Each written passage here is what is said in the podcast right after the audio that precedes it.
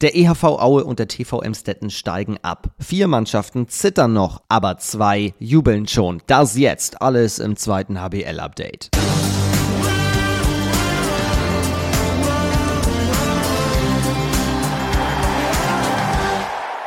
Der 36. Spieltag ist in den Büchern. Hier ist der Podcast für die zweite Handball-Bundesliga. Schön, dass ihr da seid an diesem Montag, den 30. Mai. Mein Name ist Finn Ole Martins. Ich bin Sportreporter, Moderator aus Hamburg. Und da war ja schon wieder richtig viel los. Nicht nur auf der Platte, auch daneben. Die Eulen Ludwigshafen haben noch einmal den Trainer gewechselt im Endspurt. Aus Michael Biegler, der ja erst vor kurzem zu den Eulen kam, ist Michel Abt geworden. Biegler trat zurück nach dem 24 zu 31 gegen Eintracht Hagen. Die Eulen ja jetzt auch mittendrin. Nur einen Zähler vor dem ersten Abstiegsrang sind eine der vier Mannschaften, die noch zittern. Biegler sagte, er erreiche die Mannschaft einfach nicht. Die Eulen dankten ihm dafür, dass er trotzdem in dieser schwierigen Situation Verantwortung übernommen hatte und auch gesagt hatte, wir schaffen das. Das liegt jetzt an Abt. Der war ja zuletzt Trainer der zweiten Mannschaft bei den Rhein-Neckar-Löwen, wurde dieses Jahr auch Meister in der dritten Liga und bei seinem Debüt verpasste er einen Sieg mit den Eulen nur ganz, ganz knapp. Beim VfL Lübeck-Schwartau verloren die Eulen nämlich 28 zu 29, hatten den Ausgleich noch in der Hand, aber Blasch China, der Torwart von Schwartau, hielt in den Schlusssekunden den entscheidenden sieben Meter. Es war ein irres Spiel und Schwartaus Max Raguse sagte dazu: ja, Was soll man dazu sagen? Er sitzt 60, also 59 Minuten auf der Bank, kommt rein und, ähm, und hält das Ding. Also überragend. Ja, wir wussten natürlich, dass die Eulen jetzt so ein bisschen unten reingerutscht sind. Ähm, haben jetzt auch einen neuen Trainer bekommen. Und ja, der gibt natürlich immer neue Impulse. Ähm, Ludwigshafen war sehr heiß. Ich habe auch mit vielen Spiel Spielern davor gesprochen. Waren sehr motiviert, hier auch was mitzunehmen. Ähm, ich finde, das hat man auch gesehen. Aber wie gesagt, das 7 gegen 6, das fruchtet echt. Das spielen wir äh, überwiegend sehr gut. Und deswegen heute auch verdient gewonnen, meiner Meinung nach. Also die Eulen unten drin, jetzt so richtig, sind 15. Dormagen und Großwallstadt dahinter, Ferndorf aktuell auf dem ersten Abstiegsrang. Empo Rostock und Dessau sind safe mittlerweile. Klar ist, der TVM Stetten und der ERV Aue sind seit diesem Wochenende abgestiegen. Wir müssen uns von beiden Mannschaften verabschieden. Emstetten verlor ein starkes Spiel nach großartigem Kampf gegen Hamm, 30 zu 31. Und Aue, zuletzt ja mit zwei Siegen und einem Aufwärtstrend, unterlag Dormagen 21 zu zu 28. Beide also müssen den Gang in die dritte Liga antreten und versuchen dann die Mission Wiederaufstieg. Apropos Wiederaufstieg, den hat die HSG Konstanz geschafft. Letztes Jahr noch abgestiegen in einem so engen Endspurt. Jetzt haben sie es geschafft, die Aufstiegsrunde, das Aufstiegsfinale in der dritten Liga gegen Wilhelmshaven gewonnen. Tim Bornhauser traf per sieben Meter. Es war der entscheidende sieben Meter in den Schlusssekunden gegen Wilhelmshaven und entschied das Aufstiegsfinale für sich. Trainer Jörg Lützelberger sagte. Ähm, und diese Geschichte, die dann in den letzten 10, 5, 4, 3, 2, 1 Minuten geschrieben wird, die kann man sich nicht ausdenken.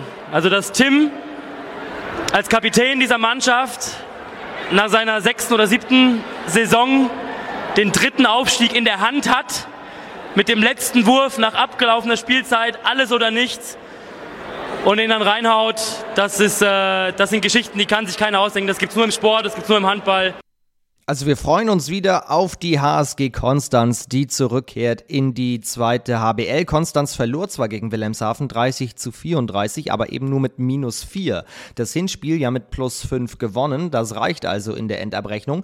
Freuen wir uns drauf nächste Saison, wie auch auf den VfL Potsdam. Der setzte sich im Rückspiel gegen die SG Pforzheim-Oltingen 27 zu 22 durch, auch plus 5, wie schon im Hinspiel. Das hatte Potsdam auch mit plus 5 gewonnen. Eine sensationelle Saison von Potsdam Potsdam, das müssen wir wirklich sagen. Bob Hanning hat es geschafft, wie vor der Saison angekündigt. Glückwunsch nach Potsdam.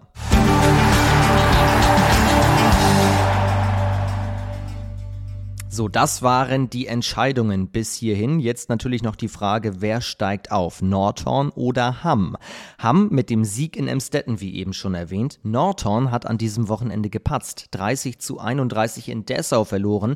Beide Spiele könnt ihr euch noch einmal anschauen in unserem Highlight-Magazin. Auf YouTube gibt es das ja, bei Sport Deutschland TV und bei Sky Go, auch auf Facebook, da haben wir euch das überall hochgeladen. Hamm jetzt mit zwei Matchbällen. Hat zwar ein Spiel mehr absolviert als Nordhorn, aber auch drei Punkte jetzt jetzt Vorsprung. Und apropos Nordhorn, letzte Woche hat Robert Weber ja hier noch gesagt, es ist zwar nicht mehr unklar, wohin er wechselt, aber noch nicht spruchreif. Jetzt ist es das. Das hat er heute bekannt gegeben. Er wechselt nach Griechenland zu Olympiakos Piraeus.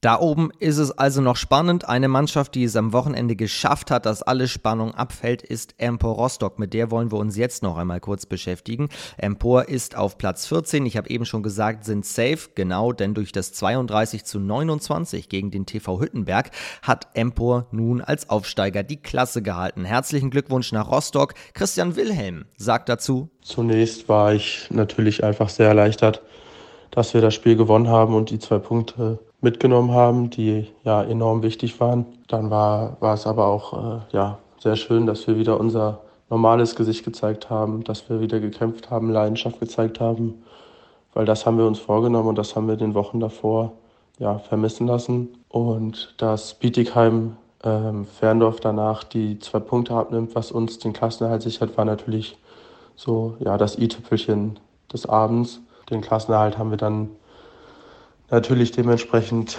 mit der Mannschaft am Abend noch äh, zelebriert, haben uns da getroffen und haben das gebührend gefeiert. Genau, das Ergebnis im anderen Spiel hat er natürlich auch noch reingespielt.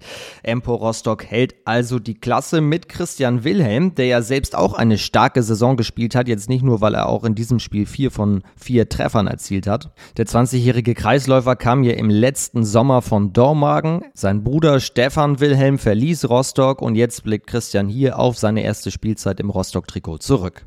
Die Saison für mich persönlich äh, war, war sehr aufregend und sehr lehrreich, da es ja auch meine erste komplette Zweitligasaison war. Nichtsdestotrotz ähm, finde ich, habe ich äh, sehr viele Spielzeiten von unserem Trainer Till Wichers bekommen, ähm, habe da viel Vertrauen geschenkt bekommen und habe das, denke ich, auch mit äh, ja, ansprechenden Leistungen zurückgezahlt, das Vertrauen. Und ja, blick sehr, sehr positiv auf meine erste Saison, in der ich äh, ja, sehr, sehr viel lernen konnte, was, was super viel Spaß gemacht hat. Sagt Christian Wilhelm also von Empor Rostock, der ja in der Jugend noch für den TSV Nordharrisley und Flensburg-Handewitt da oben an der dänischen Grenze gespielt hat. Jetzt also läuft er für Rostock auf, auch in der kommenden Saison dann, in der zweiten HBL. Zum Abschluss noch Glückwunsch an die Rimperer Wölfe. Die feiern nämlich durch ihren Klassenerhalt auch ein Jubiläum. Die nächste Saison wird nämlich die zehnte für Rimper in der zweiten HBL sein. Das ist nach dem Klassenerhalt jetzt klar und auf Instagram feiern aktuelle und ehemalige Wölfe. Zehn Jahre Teamgeist. Zehn Jahre Wolfsrevier. Zehn Jahre Derby-Siege. Zehn Jahre Kampf. Zehn Jahre Handballfamilie. Zehn Jahre Spaß.